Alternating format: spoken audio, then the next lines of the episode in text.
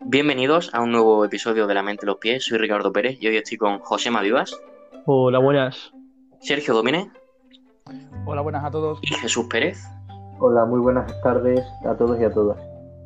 Y en el día de hoy vamos a no vamos a hablar de un tema en concreto, sino de, de varios temas, de varias noticias que han ido saliendo en el mundo del fútbol y que nosotros queremos dar nuestra opinión. Así que sin más dilación, eh, vamos a empezar con, con qué noticias queréis que empecemos. Pues me da igual. Tú mismo que presentar y que, que ha tenido la idea. ¿A quién? Tú mismo que has sido que ha tenido la idea. Ah, vale, perfecto. Pues mira, yo voy a poner la, la noticia de qué os parece, o si os parece ético, eh, lo que está haciendo. Realmente no sé si ha sido tema de la Liga o tema de la Federación Española, o si ha ido en consonancia por primera vez en toda la vida, eh, tanto Tebas como Rubiales, de ofrecer eh, test masivos a los jugadores, eh, a las plantillas en sí, tanto de, de primera división, de segunda división, segunda B. No, no sé si llega a segunda B, y a tanto a la liga también femenina, si os parece ético que muchas personas mm, de, la, de la población española no tengan o no dispongan de test si- y saber si están contagiados o no, y los jugadores puedan tener test masivos cada día para saber si están contagiados o no. ¿Creéis que es una buena medida o no? Pues me adelanto yo. Sinceramente, pues no. Obviamente, cuando estamos hablando de algo que afecta a todo el mundo, y cuando decimos a todo el mundo es a todo el mundo, mm, lo que está haciendo es priorizar a un grupo que precisamente son gente que, aunque contengan el coronavirus, mm, no van a tener tantos problemas como pueda tenerlo eh, gente con enfermedades específicas o gente de ma- mayor edad que sí que puede necesitar ese tipo de test. Al final, eh, me parece una medida eh, hecha para a ver si se puede reanudar el fútbol y al final, como siempre, hacer negocio de ello, que es lo que están haciendo los dos órganos del fútbol español. Sí, yo creo que yo también opino lo mismo, creo que no es nada ético el tema de, de utilizar eh, a los jugadores para hacer dinero. Sí, es verdad, vamos, no, vamos a ser realistas, el fútbol da muchísimos empleos, da muchísimo dinero, pero lo que no puede ser es que, como has dicho tú, eh, un jugador, eh, si- a- a- hemos visto casos de jugadores como Garay que han tenido coronavirus, pero lo han pasado bien, o sea, en plan, se veía vídeos de, de Garay Sí, sí, sí, haciendo ejercicio teniendo coronavirus y a lo mejor una persona mayor no lo pasa tan bien como él y necesita test y necesita saber si lo tiene o no. Y creo que, que se debería volver al fútbol cuando se pueda. Es decir, lo que has perdido lo puedes mm, retomar en los años anteriores. Lo que pierdes es dinero y es lo que le jode tanto a la UEFA como a la liga como, como a cualquier liga. Claro, claro, o sea, al final mm, una gran pérdida de dinero, pero es que mm, no se puede anteponer la vida de, de personas a tu propio interés. Exactamente. Jesús, A ver, buena medida es, pero sería buena medida si fuese para todo el mundo. Claro, lo que Claro, claro. Eh, esto es para sacar dinero, lo tengo que decir así de claro. Ya sabemos cómo, cómo trata Rubiales, eh, Tebas, esta gente, lo que quiere. Pero ¿qué se le va a hacer? Bueno, tiene que haber soluciones, claro está. Pero yo lo que pienso es que los jugadores lo que tienen que concienciarse también es de, a ver, no estoy diciendo que piensen en todo el mundo, sino que tengan un poquito de más empatía hacia personas mayores, y sí que ellos también tendrán familiares mayores, pues como todo el mundo, pero piensan de gente que lo necesitan más que otros, porque ellos tienen la vida resuelta. No sé si se me entiende lo que quiero decir. Sí, sí, además quiero hacer un pequeño matiz en lo que acaba de decir. Muchas veces vemos los vídeos de los futbolistas y los han dejado diciendo quedaros en casa Sí, y se a- alude a la polémica de que es que ellos tienen unas mansiones, tienen sus gimnasios, en casa tienen de todo, o sea, no es lo mismo. Claro, claro. claro. Una persona- ya lo dijo Dwayne Wade, eh, estrella y exjugador de la NBA. Sí.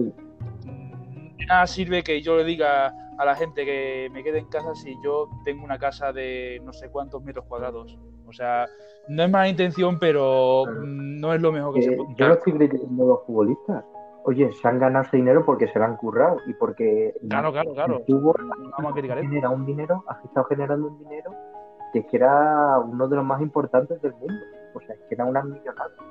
Y es normal. Sí, de hecho, quiero recalcar una cosa, que hay varios clubes ya que están en contra de esta medida. De hecho, uno de ellos es el Racing Santander, de segunda división. Y también mm, están saliendo también varios clubes también de primera diciendo que no, no les parece ético el, el hecho de que ellos tengan test masivos todos los días y familiares a lo mejor suyos, o no familiares suyos, o de sus amigos a lo mejor, eh, que no puedan hacerse una, una prueba. Así bueno, esa era mi noticia que yo quería poner y saber vuestra opinión. Correcto. Así que si Eh, alguna otra que. No, yo, yo, es que estoy de acuerdo con vosotros, por eso no, no he querido decir nada, porque lo veo normal y lógico, ¿no? Perfecto. Pero- Pues Jesús Pérez, ¿qué noticias nos traes hoy? ¿O qué rumor? o Eh, no sé, noticias, a ver, es noticia, pero yo pienso más que estos son rumores, porque lo han sacado el periódico, creo que ha sido el Sport, Mundo Deportivo, también la aplicación Bisoccer, que decían que Mané solo escucharía en Madrid, solo escucharía la- una oferta si fuese la del Real Madrid, si es de otro club, nada, se quedaría en Liverpool y ya está. Mi opinión, es un jugador que a mí me tiene enamorado y yo siempre lo he querido desde hace desde hace dos veranos. Siempre lo he querido en Madrid. Y ha estado siempre sonando desde hace dos veranos que valga la redundancia no y a mí me gustaría muchísimo pero ¿cuál es el problema? que Madrid tiene muchos delanteros. Y claro Rodrigo, Benzema Jovi, Bale bueno a Bale mejor no lo cuento porque sé que se va a ir gratis menos mal y y tienes a Mariano también por ahí pero yo creo que yo si fuese Florentino, si fuese Madrid, yo contactaría con el agente de Mané y me lo traería para acá. Yo, según a este, a este rumor, mi opinión es bastante de miedo, ¿vale? Yo como culé tengo miedo, como diría, como se hizo viral lo de la frase esta de tengo miedo, por el simple hecho de que Mané me parece, me parece un jugadorazo, la verdad. Y sí es verdad que, como ha dicho Jesús, es un problema.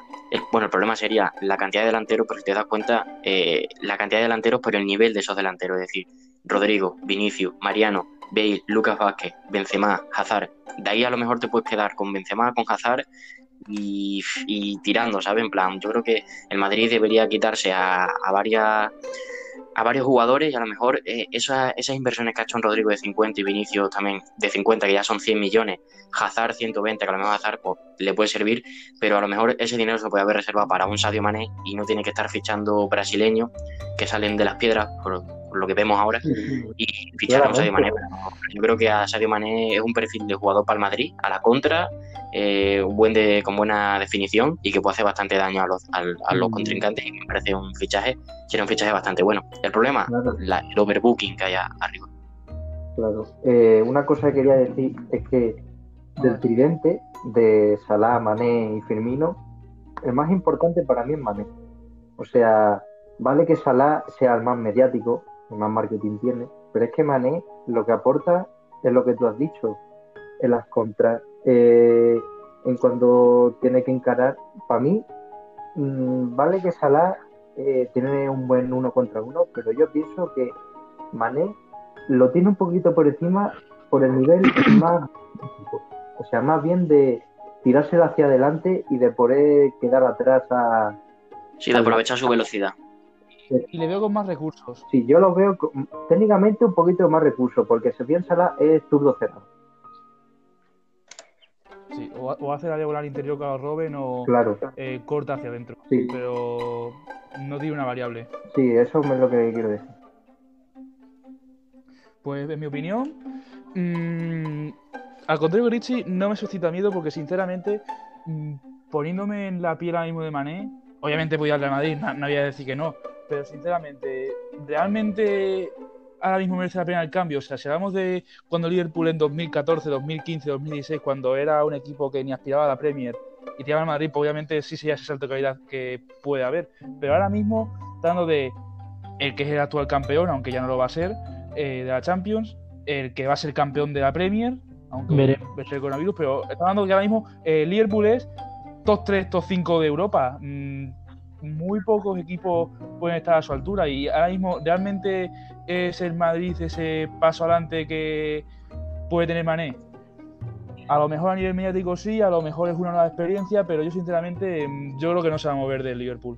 Sí, a nivel de equipo es muchísimo mejor ahora mismo el Liverpool. Claro pero no- Por eso que yo creo que el Liverpool ha tenido su año y ya está, se ha visto en el Liverpool yo le doy dos años, yo creo más. Sí, a que no, mejor. yo le- di este año Ya, pero- ahora- Como mismo controla ese grupo porque como se vayan de estrellitas va a ser complicado.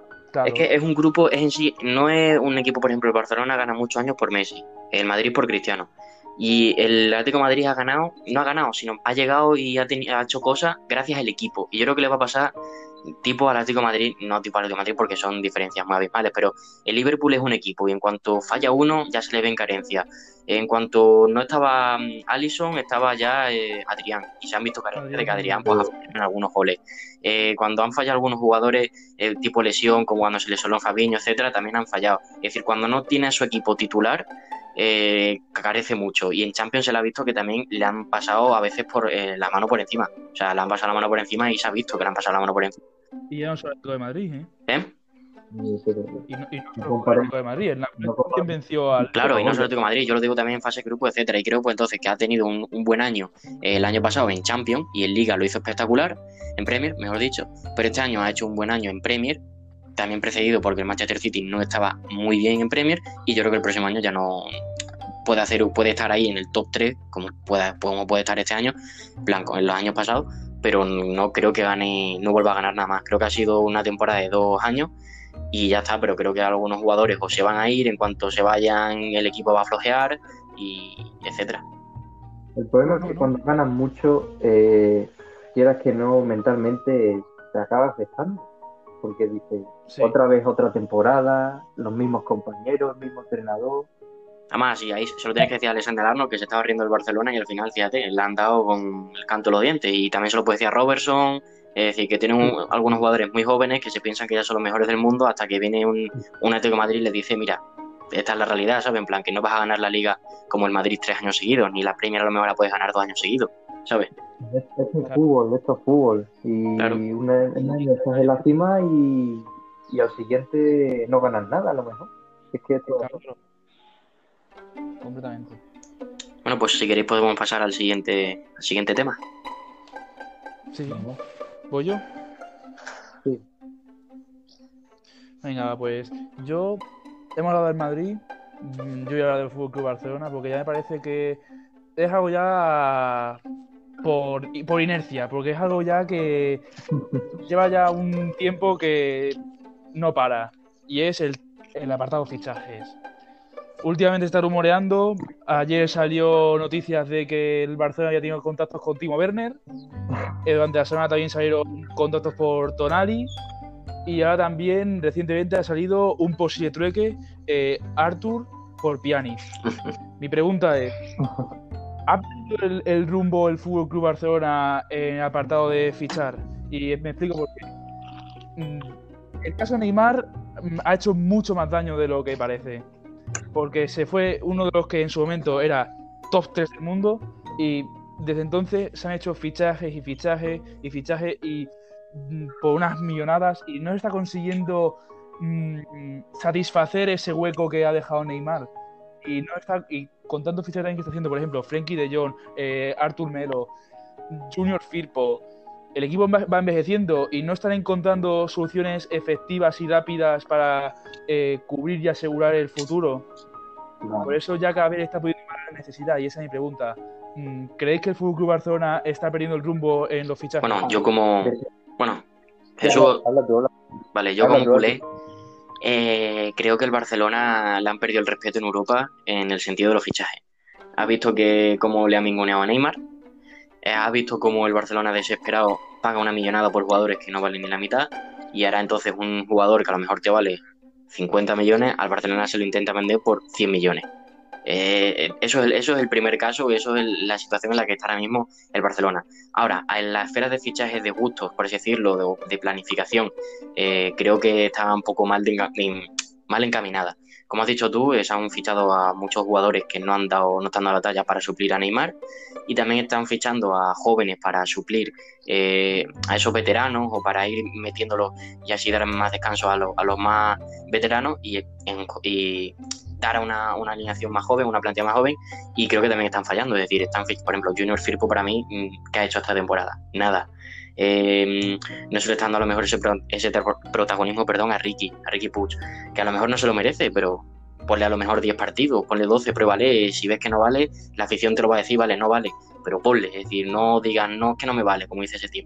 Yo creo que mm, miramos mucho afuera incluido yo, en plan, yo siempre miro eh, bastante afuera y en la cantera yo creo que tenemos dos o tres jugadores que podemos subir y que nos puede aportar eh, lo que necesitamos. Hablo de Monchu, hablo de Ricky y hablo de Ansu Fati, que bueno, ya se ha, se ha doctorado en el primer equipo, por así decirlo, pero yo creo que como siga queriendo el Barcelona animar otra vez a Lautaro, a esa Timo Werner, uno se va a tener que ir. Y creo yo que el más afectado va a ser Ansu Fati, en vez de a lo mejor jugadores como Griezmann o como Luis Suárez, que están en la lupa, o como Dembélé, que sigue estando en la lupa, pero que no se va.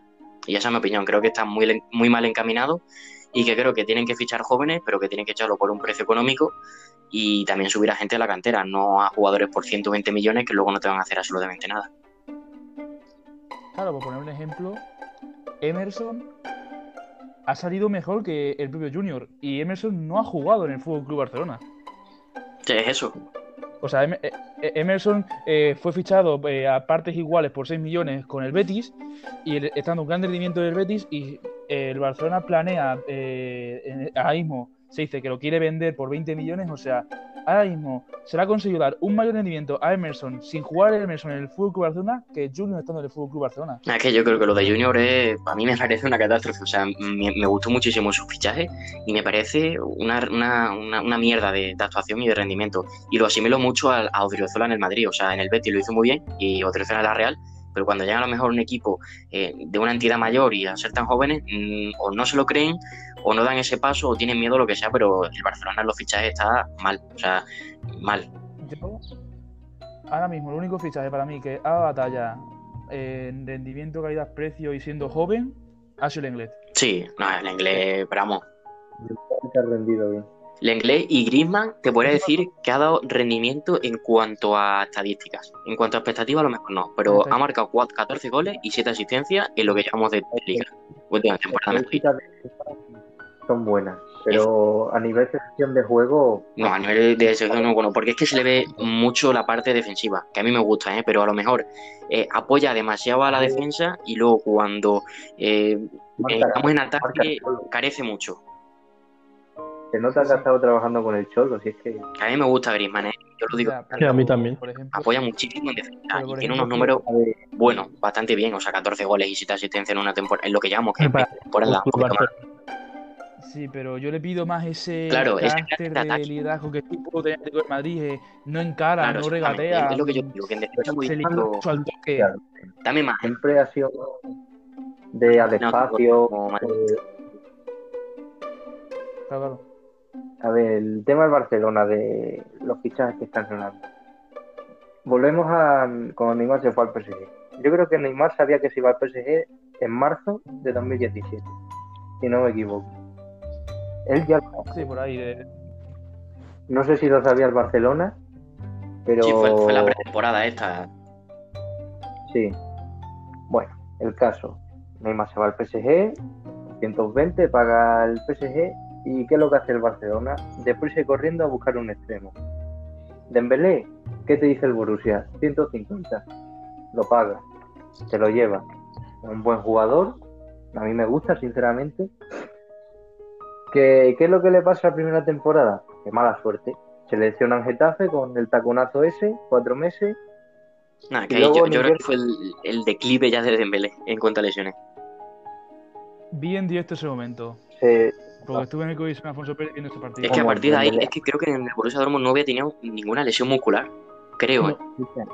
En el Lille y en el Dortmund ninguna. Es que ninguna. Y que Pues la falta de alimentación o que no se prepara bien.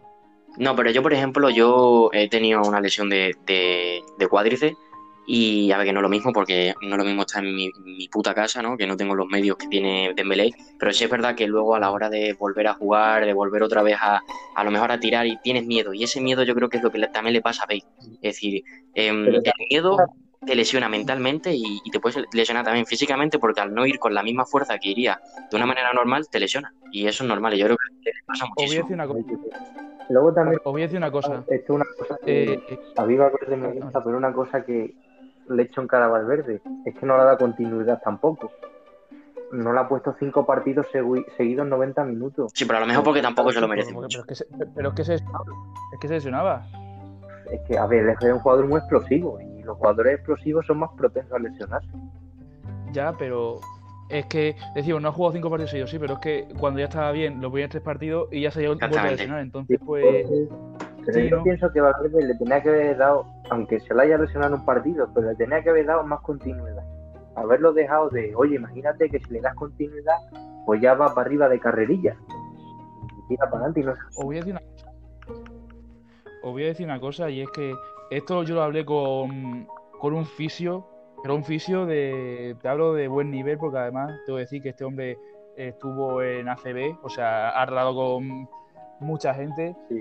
Y yo le pregunté, la lesión, en su momento, la lesión de Dembélé, la del Getafe, mm, ¿puede repercutir eh, de manera negativa en un futuro? Y sinceramente él me dijo que, que sí, si no se cura bien esa lesión, eh, la zona que está afectada Sí, eh, está, al recuperarse está más débil. Sí. Y entonces los músculos que están a su alrededor tienen que hacer como mm, un Un esfuerzo doble trabajo, extra. exactamente. Entonces, eso puede ocasionar que los demás músculos, si ese propio, músculo, ese propio músculo no está al 100%, los demás también sufran Lesiones, claro. eh, lesiones. sí. Y entonces entrar en un bucle infinito, que es lo que le ha pasado a Dembélé. Es que ahí cuántas veces se ha lesionado ya en el muslo. No, pero es que cuatro ahora últimamente también, también se lesionó el tobillo.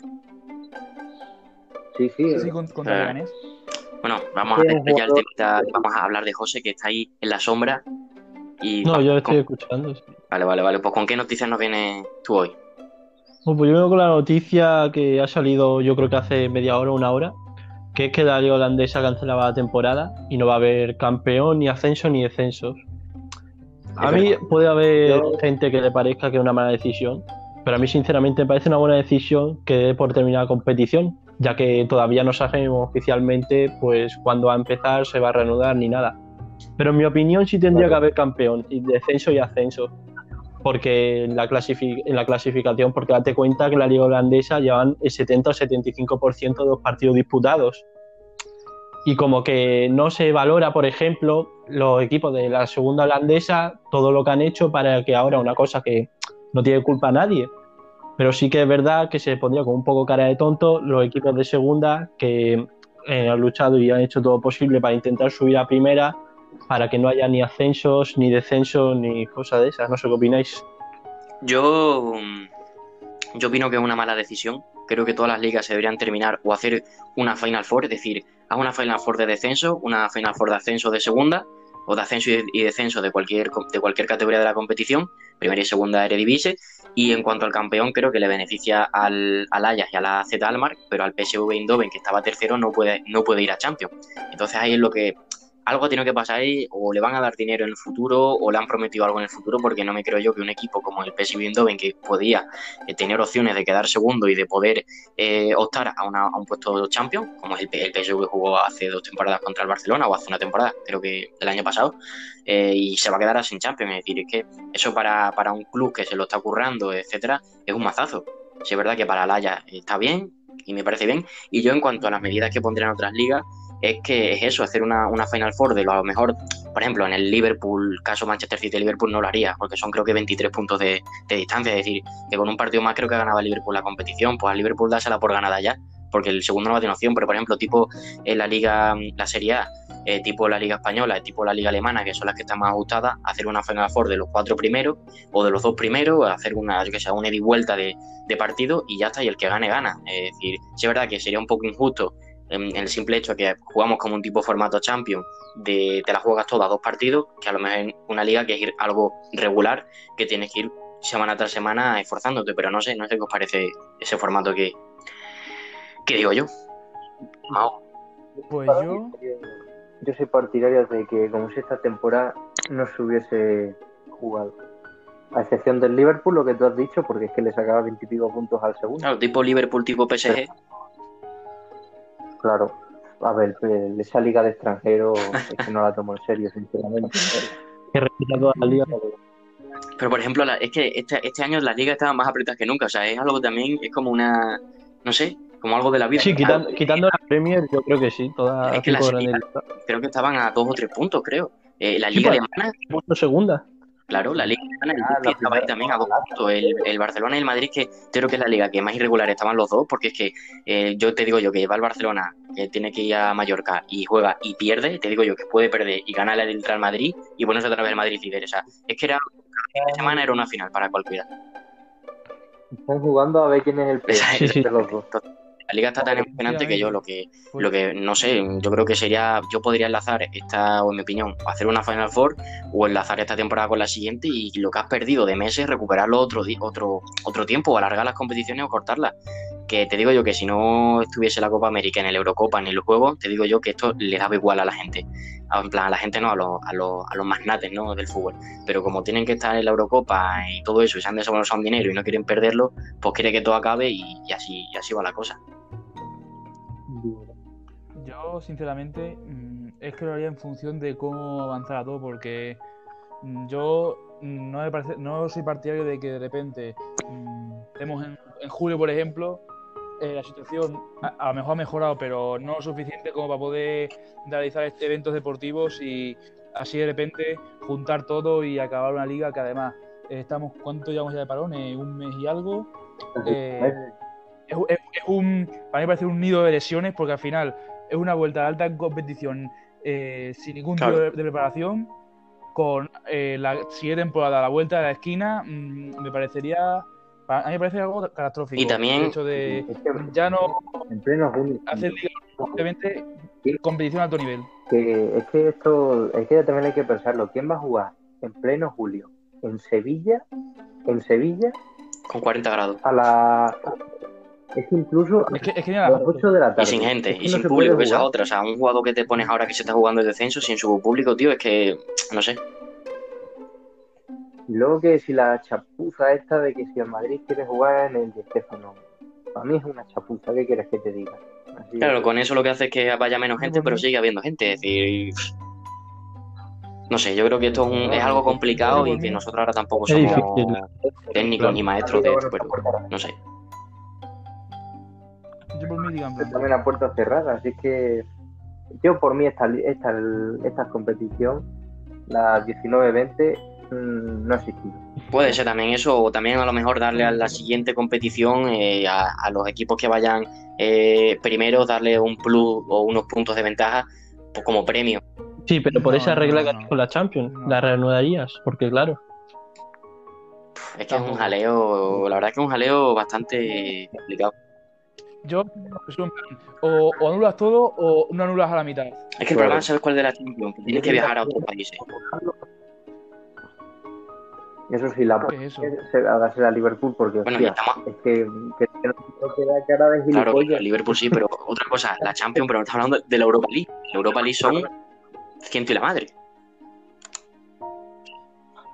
Es que Por eso te digo. No sé, no sé cómo acabará. Que lo publicaremos este podcast también en Instagram, así que dejarnos la opinión de cada uno de, lo- de las noticias que hemos dado. No sé si queréis dejar- decir algo más o terminamos por hoy. el, el Tebas se deje de tontería y diga que se va a reanudar porque es que no se puede. Es que no puedes ponerte a jugar en pleno julio a 40 grados, tío.